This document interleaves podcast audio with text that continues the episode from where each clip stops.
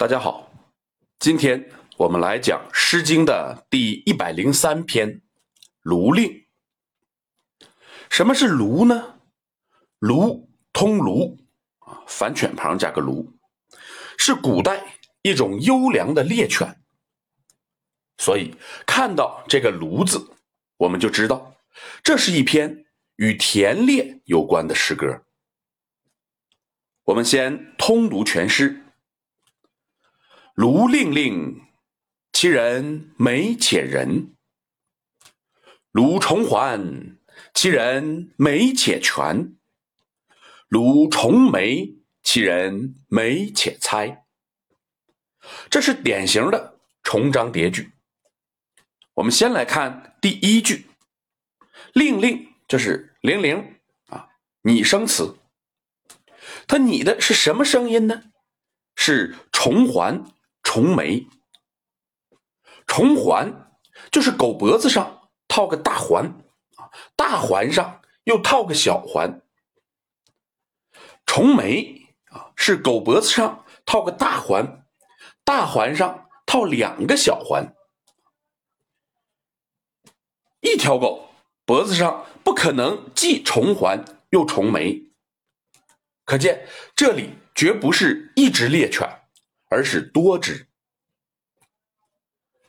我们再来看第二句，“其人”指的就是某一个田猎之人，“美”是说他长得俊俏。因为这是最直观的，所以每一章都重复一遍。这个猎人除了俊俏，还有哪些好处呢？第一个优点是人。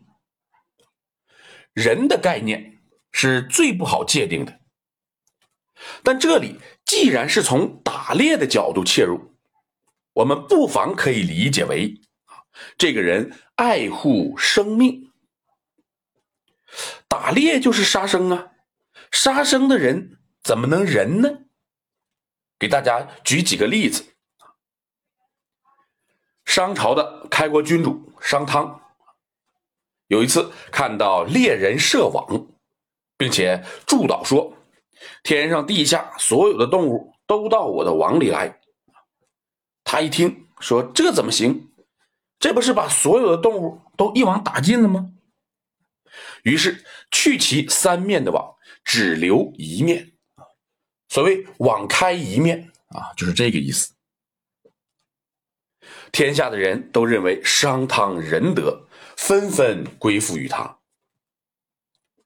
再比如，《论语》说：“子钓而不刚，义而啊义不涉宿。”意思是说，孔子啊也涉猎，但不涉归巢的鸟。孔子他只钓鱼，但是呢，他不截流撒网。这也是仁德。本诗夸猎人仁，应该就是从这个角度切入的，他不滥杀无辜，小兽啊、小鸟啊，他是不会捕杀的。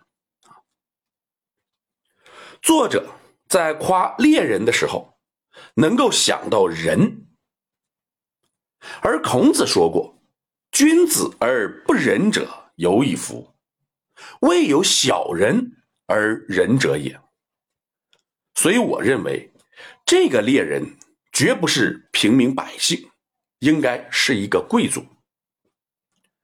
第二个优点是全啊，也就是头发好。古人打猎有时候会与猎物徒手搏斗，比如大疏于田中啊，叹息抱虎。此时应该是不会戴冠的，所以观者能够注意到他的头发。后人多依从郑玄的理解，认为是通假字，通表示勇壮的那个全虽然你挑不出任何的毛病来，但是这样理解就取消了一篇作品的特殊性。要知道，每一个情人眼中都有自己的赤狐，疏于田中的男子喝酒的样子，也能够成为恋人赞美的内容。这里边为什么不能是恋人在赞美男子的头发呢？这是有可能的。我们再来看第三个优点，猜，就是有才的意思。我们结合着前面几篇表现田猎的作品，我们能够知道，一个猎人能射、能架、能搏虎、能从狼，这都是有才的表现。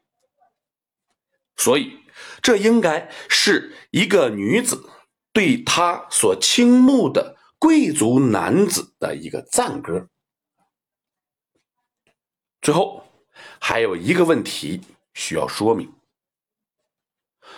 古代打猎的时候，为什么狗脖子上要挂着铃铛呢？这样做难道不会影响狩猎吗？但事实，它就是挂了铃铛啊，说明它一定是不影响狩猎的。如果说这个铃铛不是针对猎物的，那只能是针对猎犬的。原来猎犬。在茂密的树林草丛中搜寻猎物的时候，是极容易被误以为是猎物的。铃铛的作用是告诉猎人这是猎犬，以避免被误杀。